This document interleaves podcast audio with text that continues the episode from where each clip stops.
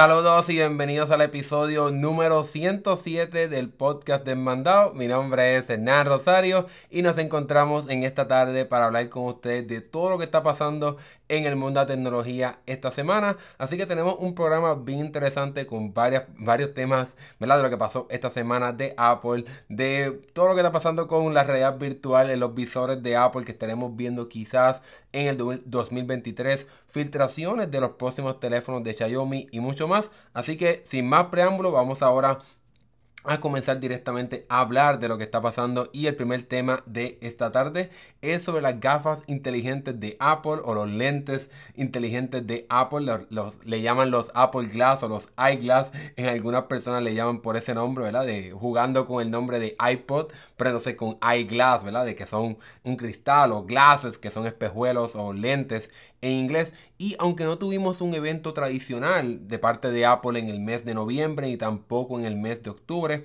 ya que la compañía simplemente lo que hizo fue un compartir productos con un video promocional en YouTube y también mediante comunicados de prensa, pues aparentemente y alegadamente estaremos viendo en el 2023, a principios del 2023, un evento en el cual entonces Apple estará anunciando estas nuevas gafas inteligentes, estos lentes de realidad virtual, realidad mixta, ya que todo parece indicar que Apple estará colocándole cámaras en la parte exterior para que entonces puedas ver el mundo real y se transmita directamente dentro de las gafas para que puedas tener experiencias de realidad mixta que tratan de ser algo similar a lo que Apple valora mucho que sería la parte de realidad aumentada. Pero obviamente pues todavía no estamos al nivel de poder tener pantallas transparentes donde tenemos unos, unos lentes simplemente con el cristal y ya y podemos ver estas imágenes digitales en el mundo real, pues Apple estará utilizando una tecnología similar a lo que hizo Facebook o Meta con su visor de realidad eh, virtual y realidad mixta para entonces poder mediante las cámaras poder poner elementos directamente en el video que estás viendo en estos lentes como podemos ver en esta foto conceptual, ¿verdad? Estas fotos no son nada oficiales ni nada por el estilo, simplemente son como las personas se imaginan que Apple estaría ah, mostrando este visor. La otra noticia importante que también pasó esta semana es que aparentemente el desarrollo del sistema operativo de este visor ya está en la parte final. O sea, ya Apple está dando los últimos toques a este sistema operativo de estos lentes de realidad virtual, el cual podría tener nombre ROS o ROS, o sea, el sistema operativo de R o también el juego de las palabras de que sería Reality OS o el sistema operativo de realidad. Ahí Apple está un poco jugando exagerado, ¿verdad? Como suelen hacer, ¿verdad? De decir que pues estamos haciendo cosas que pues estamos transmitiendo la realidad mediante este visor, ¿verdad? De, de Apple que estaremos viendo el año que viene.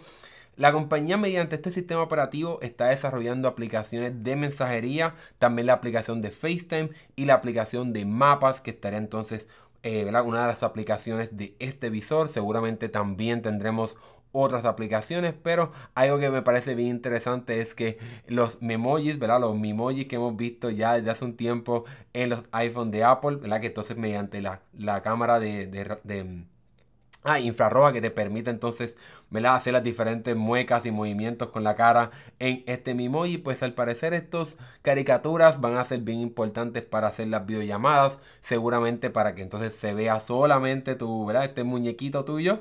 Y entonces pues puedas hacer la videollamada en este mundo de realidad virtual, realidad aumentada que Apple estaría desarrollando como parte de estas gafas inteligentes.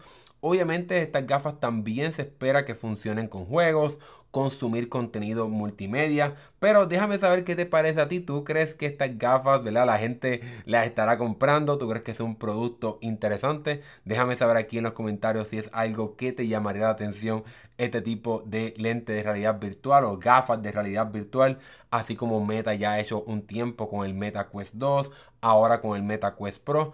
Otra función que también podría ser importante en este visor de Apple sería la función de SharePlay, que sería esta función que ya está disponible en los iPhone, computadoras de Apple y también en las iPads de poder transmitir un contenido a la misma vez con otra persona para que puedas ver una película o una serie con tu amigo utilizando pues este visor y que ambos puedan compartir esa experiencia. Así que al parecer esa función de SharePlay va a ser importante a la hora del desarrollo de este visor de realidad eh, mixta, realidad aumentada, realidad virtual, porque son todas las realidades en un solo visor. Esa es la parte interesante de este dispositivo de Apple.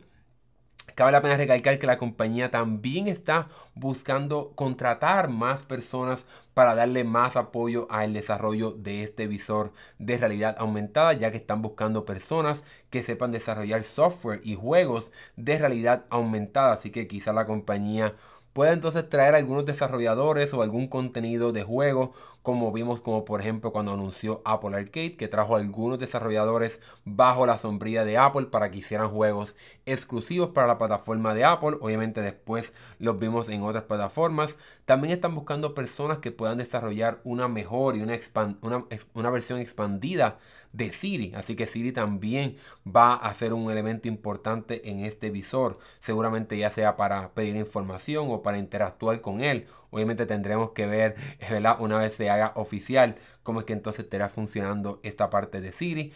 Hay personas que se han movido de la parte del, desarrollo del carro de Apple, que hemos hablado aquí, ¿verdad? Bastantes veces en el canal. Han movido algunas de esas personas a que entonces trabajen en este visor para darle ese último empujón de personas que son bastante, ¿verdad?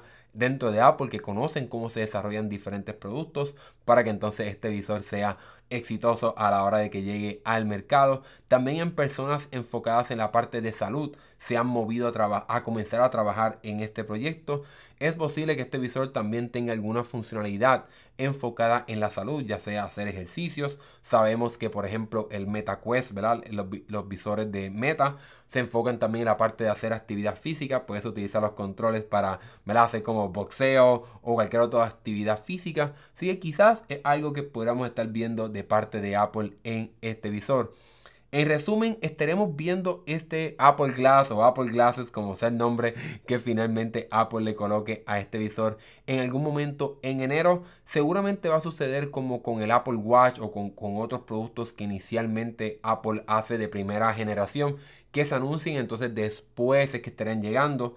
Aparentemente estaré llegando este visor para marzo, así que habría un espacio como de tres meses para el lanzamiento de este visor para, para el mercado regular. Quizás lo anuncien en enero para que entonces los desarrolladores puedan comenzar a trabajar en aplicaciones y desarrollar diferentes servicios para este visor de realidad virtual, realidad aumentada y más.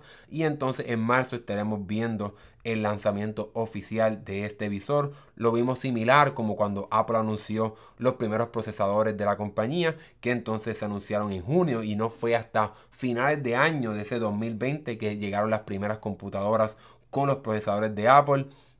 A mí la parte más complicada de todo esto será el precio, ya que cuando comparamos lo que la competencia está haciendo, por un lado Meta con el Meta Quest Pro cuesta 1600 dólares, así que no me sorprendería que este visor de parte de Apple tenga un precio bastante alto cuando entonces consideran la calidad que usualmente Apple hace y el tipo de precio que Apple vende sus dispositivos. No me sorprendería que veamos algo bastante caro, no sé si 1600, pero por lo menos más de 1500, 1200 dólares me sorprendería que cueste menos de eso. Cuando, por ejemplo, comparamos lo que PlayStation está haciendo, que está vendiendo su visor de realidad virtual, la segunda generación, en 549 dólares, que, se tiene que conectar al PlayStation 5. Así que estamos hablando de una inversión de más de mil dólares para poder entonces tener acceso a este visor de realidad virtual de parte de, Sony, de PlayStation. Así que yo creo que Apple seguramente el precio va a ser bastante alto y ahí es donde yo creo que se complica un poco el éxito de este visor, a menos de que sea algo bastante limitado, ya que a un precio así de alto, pues no creo que muchas personas lo estén comprando. Así que vamos a ver qué estará pasando con todo esto. Debemos recordar que Apple y Meta están en esta batalla de lanzar estos visores porque ambas, ambas compañías ven esto como el futuro. Yo no sé si lo veo como el futuro, creo que va a ser un futuro un poco extraño por un tiempo, ya que eh, le costará mucho tiempo a las personas a que se acostumbren a esto, a que sea algo más natural. Así que vamos a ver qué estará pasando. Déjenme saber, las personas que están aquí conectadas viendo, qué ustedes piensan de, este, de la llegada de este visor. ¿Es algo que están pensando comprarse? ¿Es algo que quisieran ver para entonces ¿verdad? explorar cómo Apple estará entrando de lleno en este mercado de realidad virtual, realidad, realidad mixta? Vamos a ver si entonces se hace exitoso o no este visor de realidad virtual. Obviamente nosotros aquí trataremos de conseguirlo para tener contenido sobre este porque yo creo que es algo que va a ser muy popular y va a ser muy llamativo a la hora de cuando se haga realidad este producto y se anuncie. Pero esto no termina aquí ya que tenemos otra noticia de un producto de Apple y es que como pueden ver aquí Ah, se, ha encontrado, hay, varias personas que se, dedican a, coleccionar como prototipos de los dispositivos de Apple y una persona ha encontrado o ha logrado conseguir un cargador que Apple nunca lanzó al mercado y supuestamente cuando conectaron este cargador a una computadora de Apple, el nombre que salía era Magic Charger o el cargador mágico. Y como pueden ver para las personas que están viendo aquí en YouTube el video, vemos que entonces es un, cargador MagSafe que entonces tiene como una especie de palanca o algo, ¿verdad? Que permite entonces levantarse con una base eh, ¿verdad? de metal que entonces le permitiría a este cargador levantarse un poco y mostrar el teléfono o cualquier otro dispositivo que estés utilizando, por ejemplo los AirPods o algo así. No sé para qué uso, quizá los AirPods se levantarían, pero en el caso del iPhone, para que no lo tengas ¿verdad? acostado plano, como si fuese el cargador MagSafe que tenemos hoy día, que es de cable, que entonces pues lo colocarías de forma plana encima de una superficie. Este cargador pues entonces te permitiría levantar un poco el teléfono para que puedas Pues, consumir el contenido de tu iPhone. Pero el, ¿verdad? la parte un poco extraña de todo esto es que este cargador pues solamente funcionaría con el iPhone de forma horizontal para ver películas o series, mientras entonces estás cargando la batería de tu, de tu teléfono o tu dispositivo, ya que como pueden ver aquí, aquí tenemos más fotos, pues no se va a poder levantar tanto para entonces poder colocar el teléfono de forma vertical, ¿verdad? Para que se quede parado como otros cargadores que hemos visto con la tecnología magnética de MagSafe Así que yo creo que esta es la parte que este dispositivo se quedó. En la parte de prototipo y nunca llegó al mercado, como hemos podido ver, ¿verdad? No hemos visto este dispositivo a la venta. Yo creo que Apple se dio cuenta de que vender un dispositivo, un cargador que solamente se puede utilizar el iPhone de forma horizontal, quizás no es la parte más, un producto tan popular para poder venderlo aunque en la parte como fanático o una persona interesada en los productos de Apple, me parece un poco extraño que la, propia compañía tenga tan pocos accesorios de MagSafe porque los podemos contar prácticamente con una sola mano. Tenemos el cargador, ¿verdad? El, de cable tradicional de MagSafe, tenemos entonces la batería y entonces el MagSafe Duo, que sería este cargador que te permite cargar también eh, tu Apple Watch, que entonces se dobla en sí mismo para que entonces puedas viajar con él y sea más fácil, ¿verdad? Moverte con este tipo de cargador. Así que este, sería, este hubiese sido otro cargador en el repertorio de accesorios de parte de Apple con la tecnología de MagSafe, pero este no se hizo realidad, ¿verdad? Porque las limitaciones que tenía en cuestión de que pues no permitía eh, colocar el teléfono de forma vertical. La base era de metal y ahí donde yo creo que quizás era el otro problema de parte de Apple con este cargador, de, eh, ¿verdad? Debe, ser bastante costoso hacer esta parte magnética más la parte del cargador MagSafe cuando vemos el cargador Maxi cuesta, ¿verdad?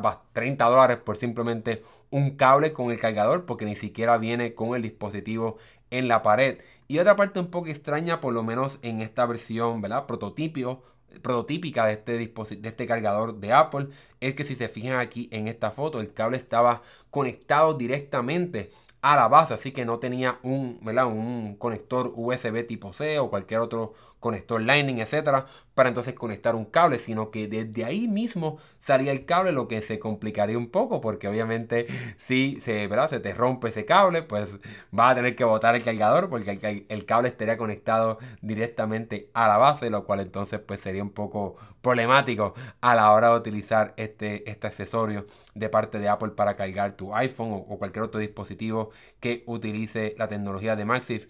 En mi opinión, me gustaría que Apple siguiera trabajando y que veamos más cargadores con la tecnología de MagSafe. Para mí, MagSafe es algo sumamente importante para la facilidad.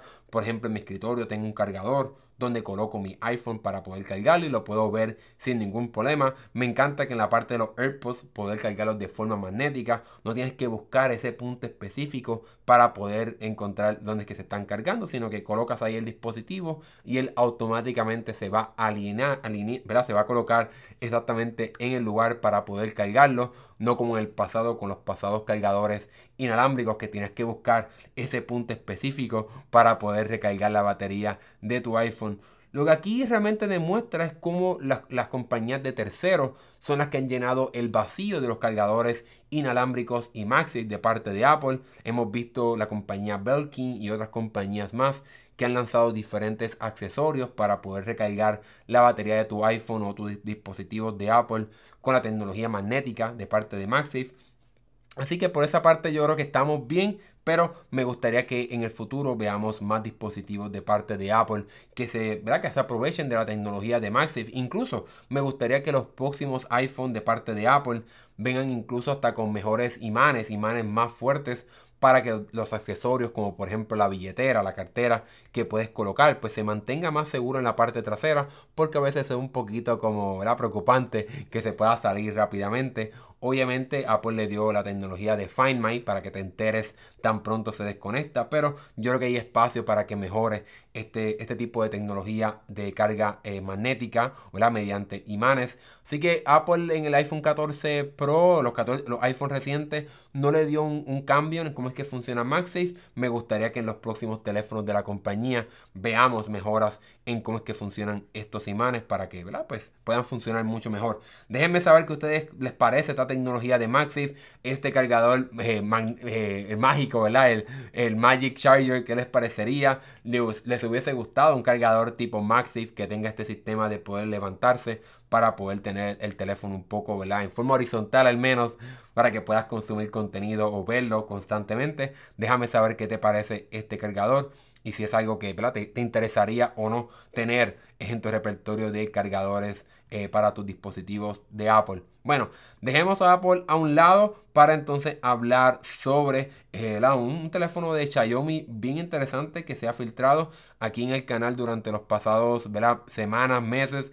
Hemos hablado bastante de los teléfonos de Xiaomi. Hablamos del pasado que tenía este carga súper rápida eh, de sobre 200 watts, pero ahora tenemos fotos filtradas de lo que sería el próximo teléfono de insignia, el próximo teléfono de gama alta de Xiaomi, el, el Xiaomi 13 Pro y el 13 regular. Aquí estamos viendo las fotos del Xiaomi 13 Pro, como pueden ver.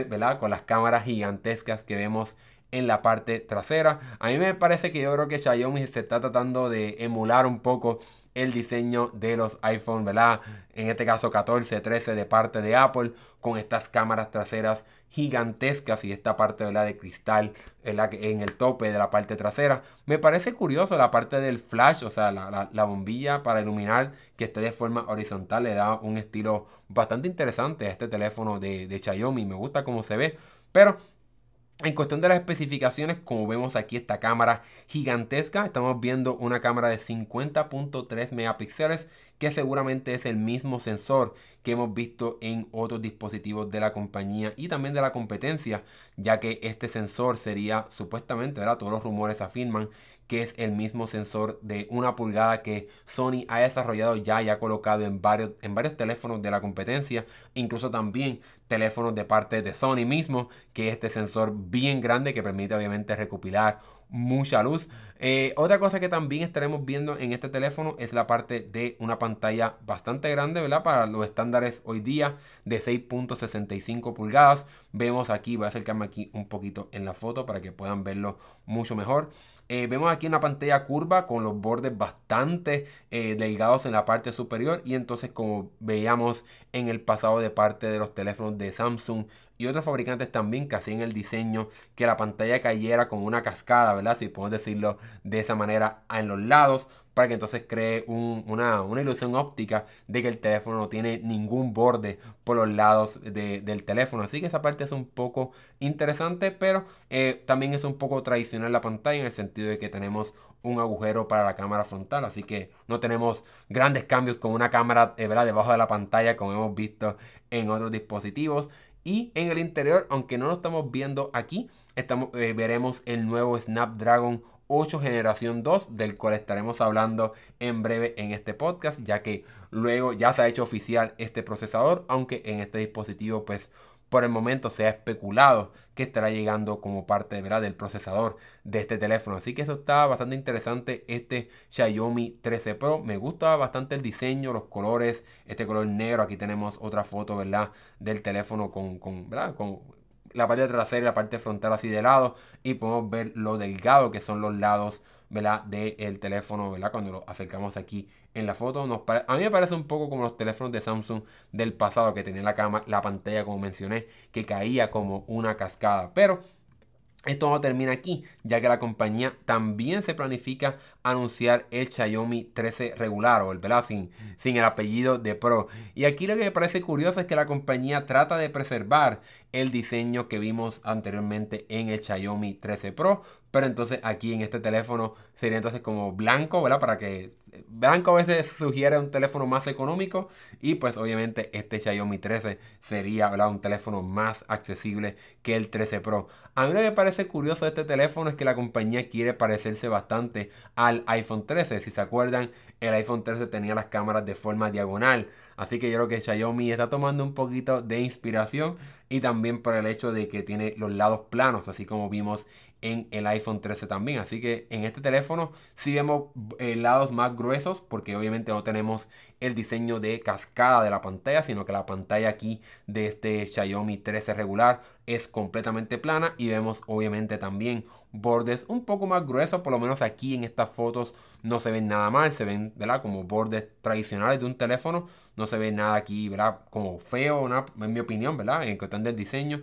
Así que tenemos bordes tradicionales aquí, pero en, mi opinión no es nada negativo. Lo que sí es interesante es que se espera que supuestamente tenga eh, cámaras bastante buenas también, aunque no se han filtrado cuáles serían. El teléfono sí sería un poquito más pequeño, 6.2 pulgadas versus las 6.65 del Xiaomi 13 Pro.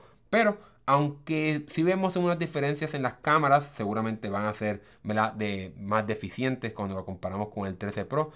Lo que sí Xiaomi estaría haciendo es dándote el mismo poder que el teléfono grande. Así que aunque este teléfono tendría seguramente cámaras eh, menos poderosas y una pantalla quizás, ¿verdad? no de gama baja, pero de gama inferior al, de, al Xiaomi 13 Pro, sí estaremos viendo como quiera el Snapdragon 8 generación 2. Así que en ese sentido en cuestión de procesador, si estaremos viendo algo bastante poderoso en este teléfono de Xiaomi que seguramente tendrá un precio más, más accesible, obviamente, comparado con el 13 Pro. Pero con respecto a otras especificaciones, no sabemos más de lo que estaremos viendo eh, como parte del lanzamiento de estos teléfonos, tanto del 13 Pro como del 13 regular. Lo que sí sabemos o lo que podemos especular es cuándo estaremos viendo estos Xiaomi 13 y 13 Pro. Y es que todos los rumores sugieren que estaremos viendo este teléfono en algún momento a finales de este año para, para el mercado de China. Así que obviamente, pues, pues, como era de esperarse, este teléfono estará llegando primero a China y luego quizás estará llegando a mercados de Europa, Latinoamérica, etcétera. Cuando analizamos el lanzamiento del modelo del año pasado, el Xiaomi 12 llegó a finales del 2022, así que no sería tan alocado que el Xiaomi 13 llegue a finales del 2000, ¿verdad? Del 2022, perdón, mencioné, el Xiaomi 12 llegó a finales del 2021 y entonces esperaría que el Xiaomi 13 llegue a finales del 2022 y entonces el mercado internacional o mercado de Latinoamérica, Europa, quizás entonces en algún momento en marzo o por ahí esos meses.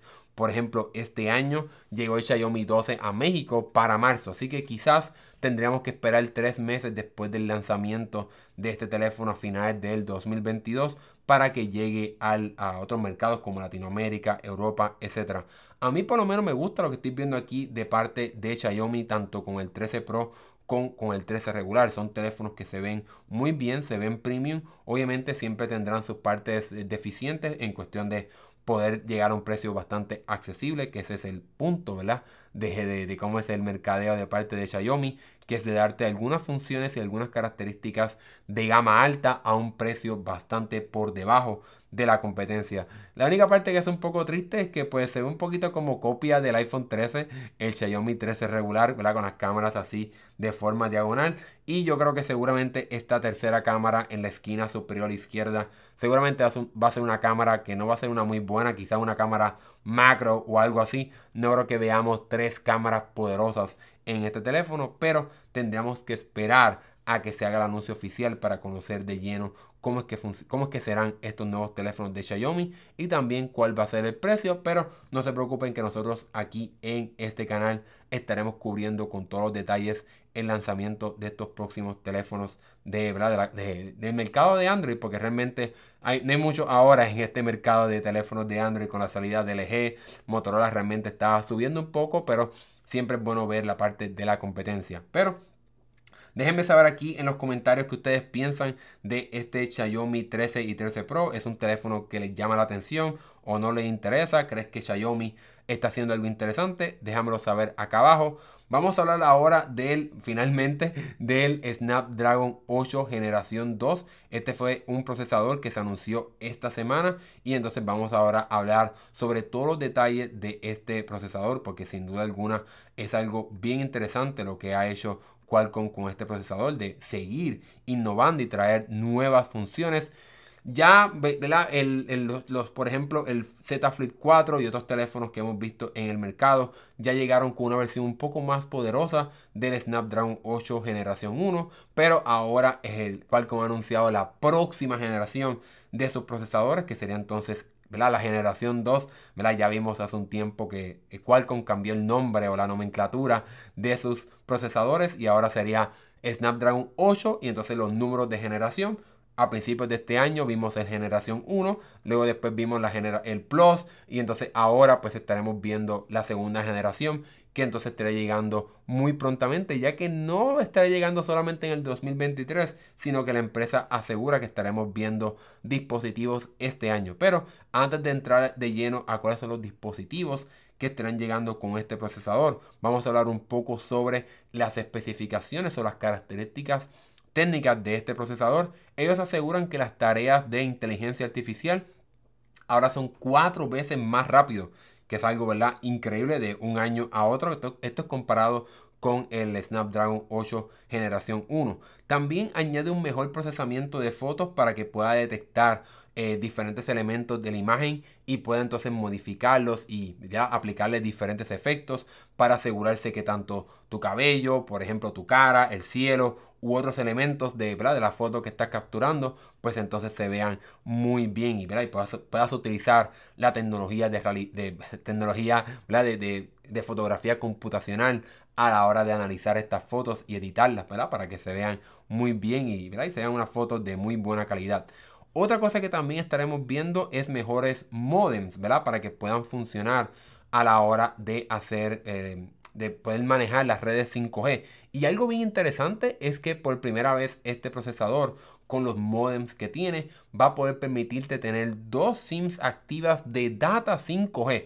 Así que si vives en un país donde quizás puedes tener dos SIM cards, porque eh, dos tarjetas SIMs, porque hay una compañía que te ofrece mejor data y otra te ofrece otro tipo de data, pues entonces vas a poder tener estas dos tarjetas eh, activadas a la misma vez para poder tener data en tu dispositivo. Eso me parece bien interesante. Algo que también Qualcomm hizo es que parece que le brincó la competencia a todo el mundo, ya que mientras algunas personas todavía están en Wi-Fi 6E o 6 incluso, ya la compañía brincó a Wi-Fi 7, así que este procesador ya añade soporte para la próxima generación de Wi-Fi para que cuando compres un dispositivo con este procesador, pues estés al día y verá por varios años en lo que siguen llegando estos eh, routers o estos dispositivos de Wi-Fi con esta tecnología. En cuestión de los núcleos, este procesador llega con varias cosas interesantes, ya que llega con más núcleos de desempeño, que son obviamente pues más rápidos, como estamos viendo aquí en el video, cualquiera diría que lo programé. Eh, estos son ahora cuatro núcleos y entonces tiene tres núcleos de eficiencia, que además de ser más eficientes, pues también son más rápidos comparado con los anteriores. Supuestamente 40% más eficientes estos procesadores estos núcleos, perdón, de eficiencia en el procesador. Eh, en cuestión de gráficos, aquí lo vimos en breve. A ver si puedo ir hacia atrás para que podamos ver esa parte de los gráficos. Él llega con un sistema de gráficos Adreno o Adreno, que es algo ¿verdad? que ya hemos visto de parte, ¿verdad? por varios años de parte de Qualcomm, que coloca estos GPU en sus procesadores y supuestamente va a ser 25% más rápido, pero siendo como quiera 45% más eficiente, que pues obviamente es lo que muchas personas quieren. Quieres que sea más rápido, pero que tampoco gaste mucha batería. Y este procesador, por lo menos, eso es lo que nos está prometiendo con el anuncio que hizo Qualcomm esta semana de, este, de esta nueva generación de esos procesadores. Ahora bien, como quiera sigue siendo basado en la, en la arquitectura de 4 nanómetros Así que no, está hecho en 3 nanómetros como muchas compañías se están moviendo. Ya ese es el futuro, pero por el momento todavía estamos en, en 4 nanómetros, esa arquitectura.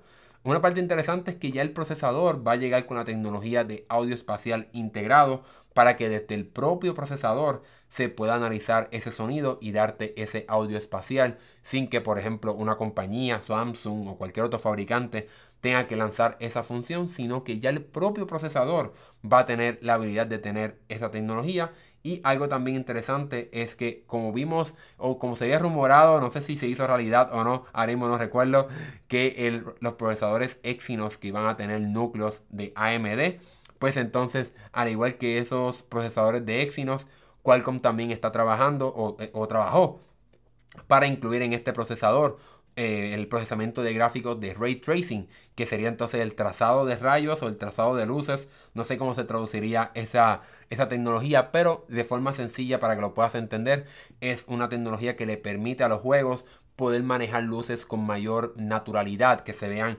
más naturales a la hora de jugar estos videojuegos y que se puedan producir luces más reales a lo que tú esperas en el mundo, ¿verdad? Que, que tú, el que estás viviendo, que las luces se comporten de esa manera, que haya mejores reflejos y mucho más. Esta tecnología la, vimos, bueno, ya, ya van dos años, ¿verdad? Pero la hemos visto recientemente en las consolas de esta generación como el PlayStation 5, el Xbox Series X, eh, Series X y Series S.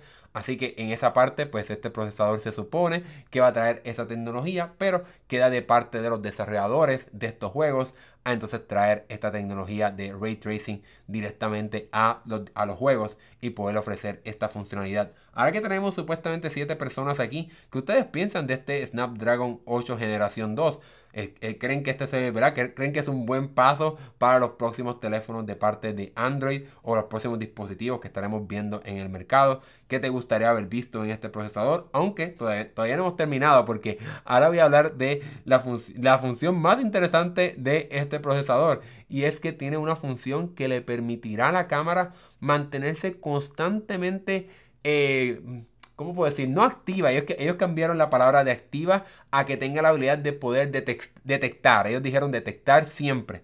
Y una función que tiene es que, por ejemplo, si están compartiendo la pantalla de tu teléfono o una persona se acerca y quiere ver lo que estás haciendo en tu teléfono, si la cámara detecta que hay dos personas viendo la pantalla, va a esconder tus notificaciones. Así que si estás compartiendo la pantalla de tu teléfono, enseñándole algo a alguien, pues entonces el teléfono automáticamente detectará que hay otra persona viendo y quizá entonces eh, ocultará tus notificaciones. Obviamente, esto es algo que puede hacer el procesador, pero queda de cada desarrollador, queda de cada fabricante de, de, estos teléfonos de traer esa función a sus dispositivos. Así que seguiremos bien de cerca para ver si algún fabricante, como por ejemplo eh, Samsung, eh, Motorola, Oppo, Asus y otros más, traen esta tecnología de cámara a sus dispositivos porque por lo menos a mí me parece interesante que el teléfono pueda hacer eso, ¿verdad? Para que tengas un poco de mayor privacidad. Eso sí me llamó la atención de parte de este procesador.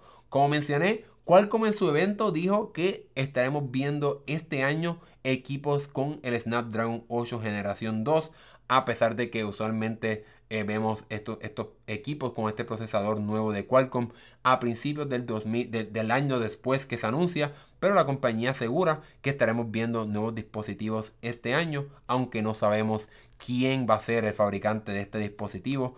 Ellos aseguran que Motorola, Oppo, Asus estarán utilizando estos este procesador en sus dispositivos, pero no sabemos si algunos de estos fabricantes serán los que estarán colocando ese procesador en sus dispositivos. Obviamente la pregunta que muchas personas tienen, ¿verdad? porque es uno de los fabricantes más grandes, si Samsung se eh, convertirá por primera vez entonces en el 2023, en el que entonces solamente utilice procesadores de Qualcomm a nivel global para la línea de, de teléfonos Galaxy S. Vamos a ver qué va a pasar. Nosotros hicimos un video en el canal. Los invito a que lo vean para que eh, sepan lo que está pasando con el Galaxy S23. Que sugiere que es posible que todos vengan con el procesador de Qualcomm. Aunque también ah, lo, vimos la semana pasada.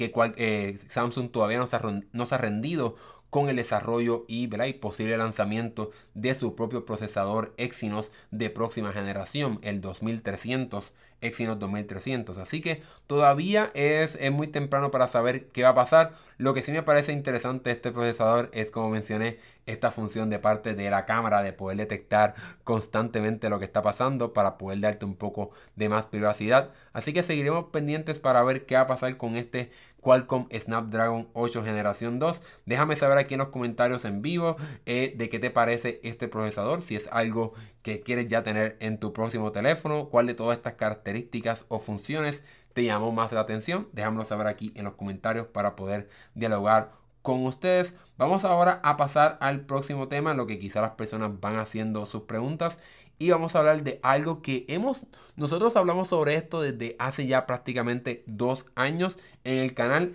y ahora tenemos más información de lo que pasó con este dispositivo. Aquí tenemos el nombre, eh, El nombre de código sería Xbox Keystone y este dispositivo es algo que como mencioné hablamos ya en el canal. Era un dispositivo HDMI que sería como una cajita, un Roku, estas cajitas que colocas en tu televisor para hacerlo inteligente como de Roku o de Amazon por ejemplo. Pues entonces eh, Xbox o Microsoft, perdón, estaba trabajando en una cajita como esta para poder darle a tu televisor inteligente eh, la habilidad de poder jugar juegos en la nube con tan solo comprar esta cajita y conectarla directamente a tu televisor. Incluso la compañía desarrolló un prototipo, perdonen la foto de tan baja calidad, pero es la única foto que hay. Esta es la foto de la tablilla del CEO de Microsoft Games o los juegos de Microsoft, que sería entonces Phil Spencer. Y aquí vemos la cajita en realidad, o sea, eh, un prototipo de este dispositivo que por lo menos de forma interna, llevó el código, el nombre de código Xbox Keystone.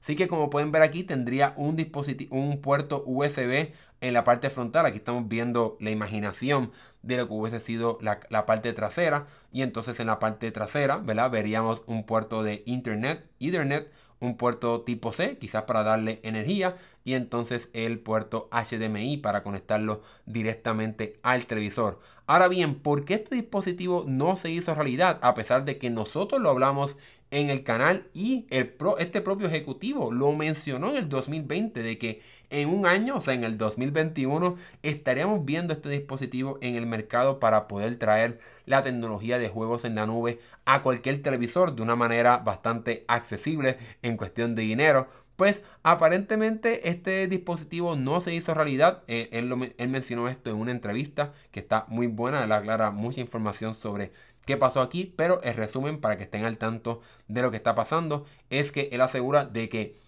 el equipo trabajó muy bien en esto, supuestamente hicieron el primer prototipo en nueve meses y funcionaba muy bien, incluso se lo llevaron a la casa y lo probaban y funcionaba súper bien, pero el problema es que cuando terminaron de hacer el dispositivo, este, esta cajita, se dieron cuenta de que para poder vender esta cajita tendría que estar en un precio bastante caro y ellos querían realmente hacer un dispositivo bastante accesible para que más personas puedan comprarlo y tener este dispositivo en sus casas.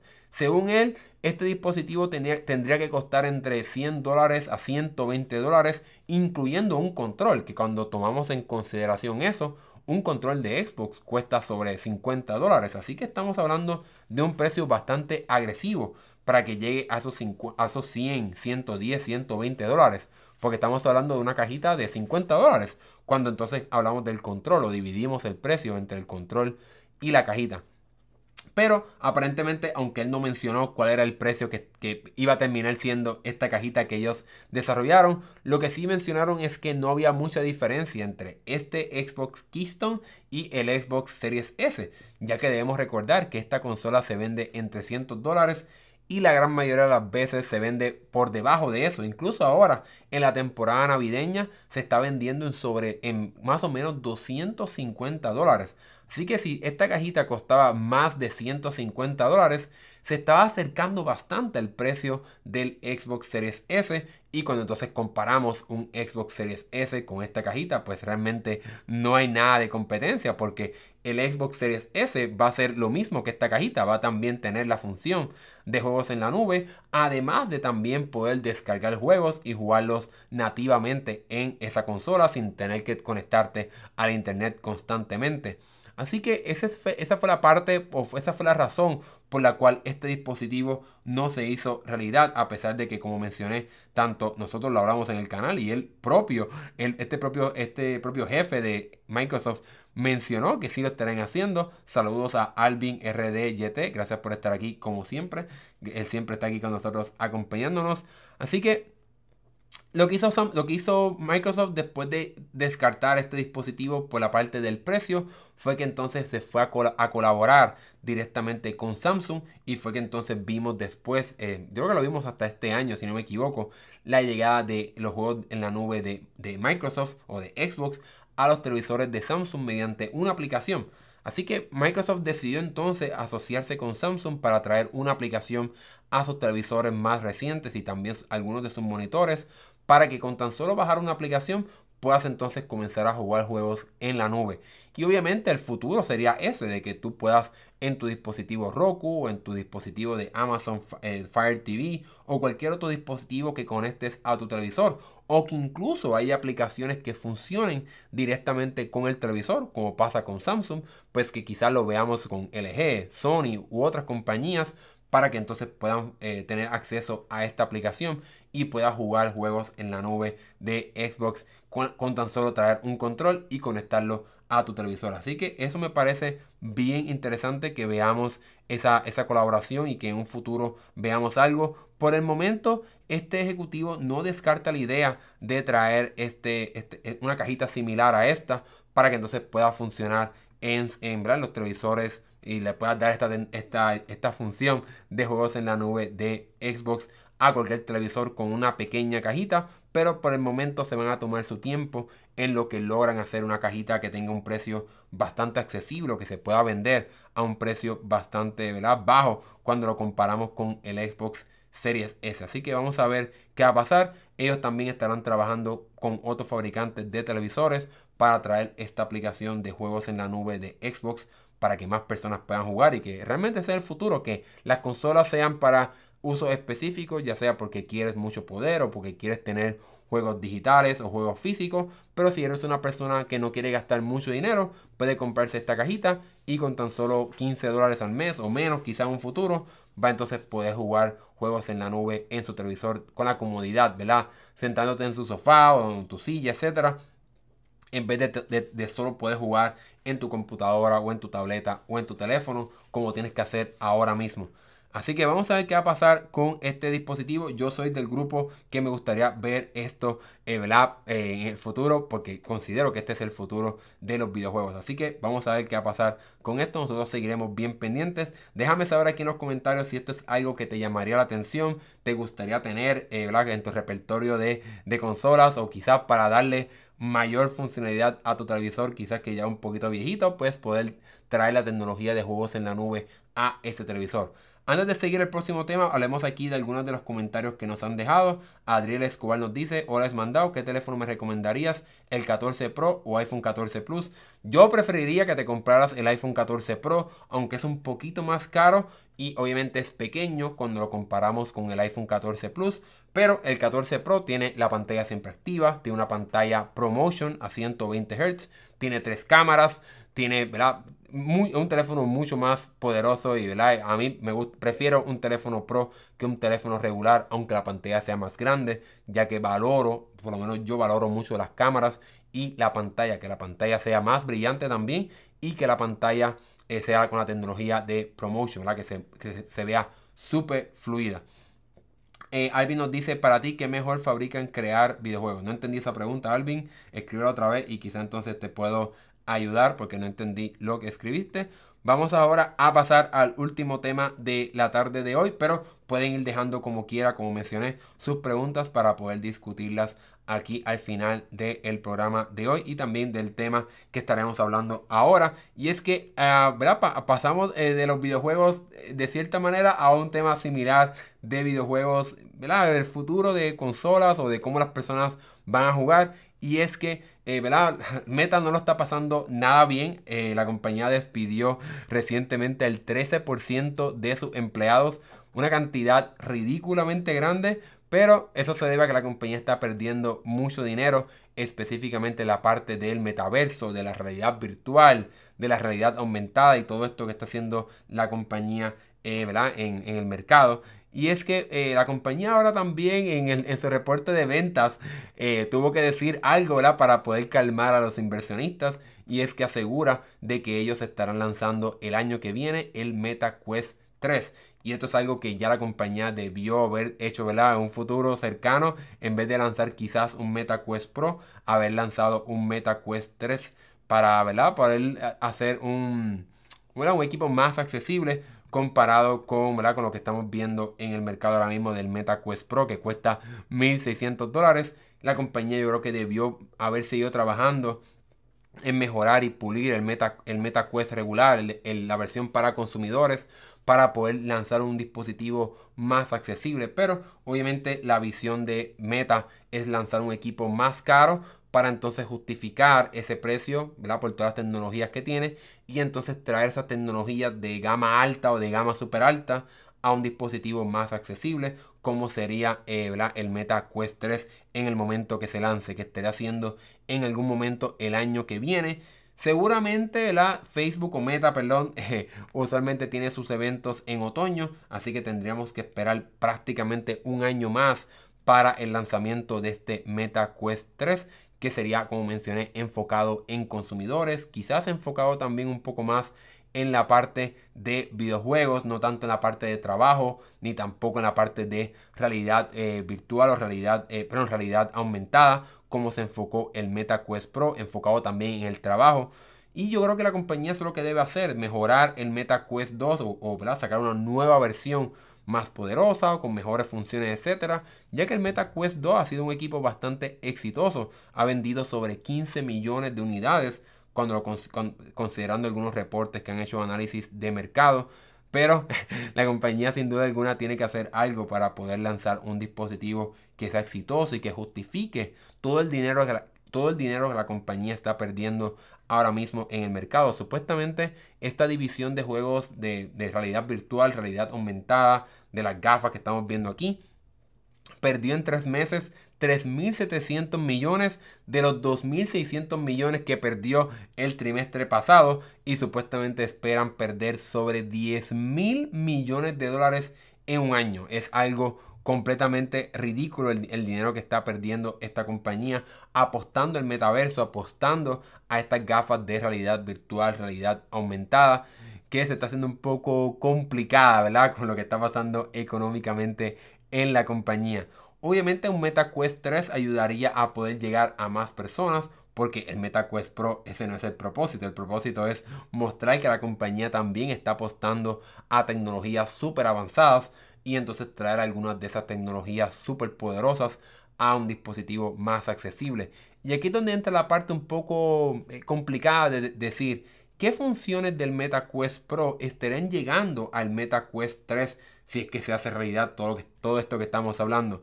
En mi opinión, yo creo que Meta tiene que trabajar en la parte de la resolución de la pantalla. El Meta Quest 2 es bastante bueno, pero la resolución en la pantalla es bastante mala. Así que me gustaría que tenga una pantalla de mejor resolución.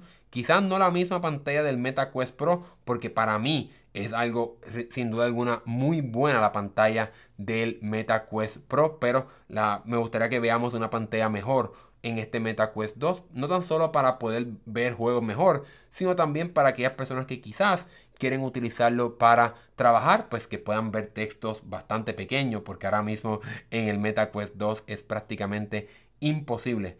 No me sorprendería que también veamos la tecnología de monitoreo facial o de escaneo de ojos para que entonces cuando te comuniques en el metaverso o en las aplicaciones de Meta, pues puedas utilizar los gestos que haces en tu cara o el movimiento de tus ojos, como vimos en el MetaQuest Pro. Sé que es una función un poco bastante gama alta y bastante costosa, pero creo que es algo que la compañía debe trabajar para llevarla, aunque sea de una manera limitada quizás, al MetaQuest 3 para que se enfoque en la parte de comunicación. De forma general, no creo que veamos la tecnología de realidad aumentada y esta tecnología que te permite trabajar en el mundo real con elementos virtuales en el MetaQuest 3. Yo creo que eso todavía está fuera del alcance económicamente y tampoco creo que veamos los nuevos controles del MetaQuest Pro en el MetaQuest 2, eh, MetaQuest 3, así que yo creo que veremos unos controles muy similares con el mismo anillo para poder monitorearlos. No creo que veamos eh, carga con baterías recargables. Ojalá que sí. No creo que veamos el sistema de vibración tan bueno de los controles del MetaQuest Pro. Así que yo creo que esas son las funciones que estaremos viendo en el Meta, o yo por lo menos quisiera ver en el MetaQuest 3 y o las funciones del MetaQuest Pro que no estaremos viendo en el MetaQuest 3. El futuro se ve un poco oscuro para parte de Meta con todo esto que está pasando, pero la compañía sin duda alguna seguirá liderando esta parte o seguirá apostando a ello, ya que es bien importante para la compañía poder tener un dispositivo exitoso en este mercado de realidad virtual, realidad aumentada, porque es, es, es la única plataforma en la, en la cual ellos quizás pudieran tener un control, ya que Facebook o Meta depende de los otros de otras compañías, como es el caso de Facebook, WhatsApp, Instagram, depende de lo que haga Apple con su tienda de aplicaciones o Google con su tienda de aplicaciones.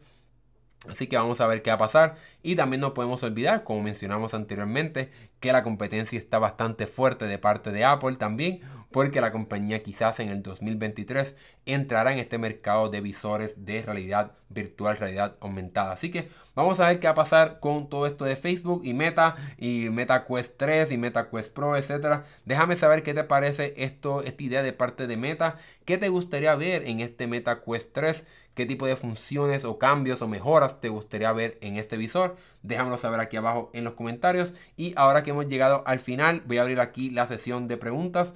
Alguien trató de enviarme una pregunta, pero sigo quizá un poco sin entender si te refieres a crear videojuegos o crear una fábrica. O sea, no sé si te refieres a cómo es que se fabrican los juegos en una fábrica o cómo es que se desarrollan los juegos. De, aclárame la pregunta porque no entendí muy bien lo que dijiste. Ahora también abro el espacio que cualquier otra persona que esté aquí conectada deje su pregunta de lo que acabo de hablar del MetaQuest 3 o MetaQuest Pro o de cualquier otro tema que quieras hablar aquí o cualquier otra pregunta o sugerencia que tengas, déjamelo saber aquí en los comentarios en vivo para poder dialogar con ustedes. Mientras las personas quizás se van animando a hacer sus preguntas, lo que quiero compartir con ustedes es la parte de que se vayan y se suscriban a nuestro canal secundario de podcast clips. Así que aquí nos pueden seguir y seguir al tanto de todo lo que está pasando en el mundo de la tecnología. Aquí que subimos ¿verdad? los clips de nuestro de, este podcast que hacemos aquí para que puedas entonces enterarte de todo lo que está pasando en el mundo de la tecnología.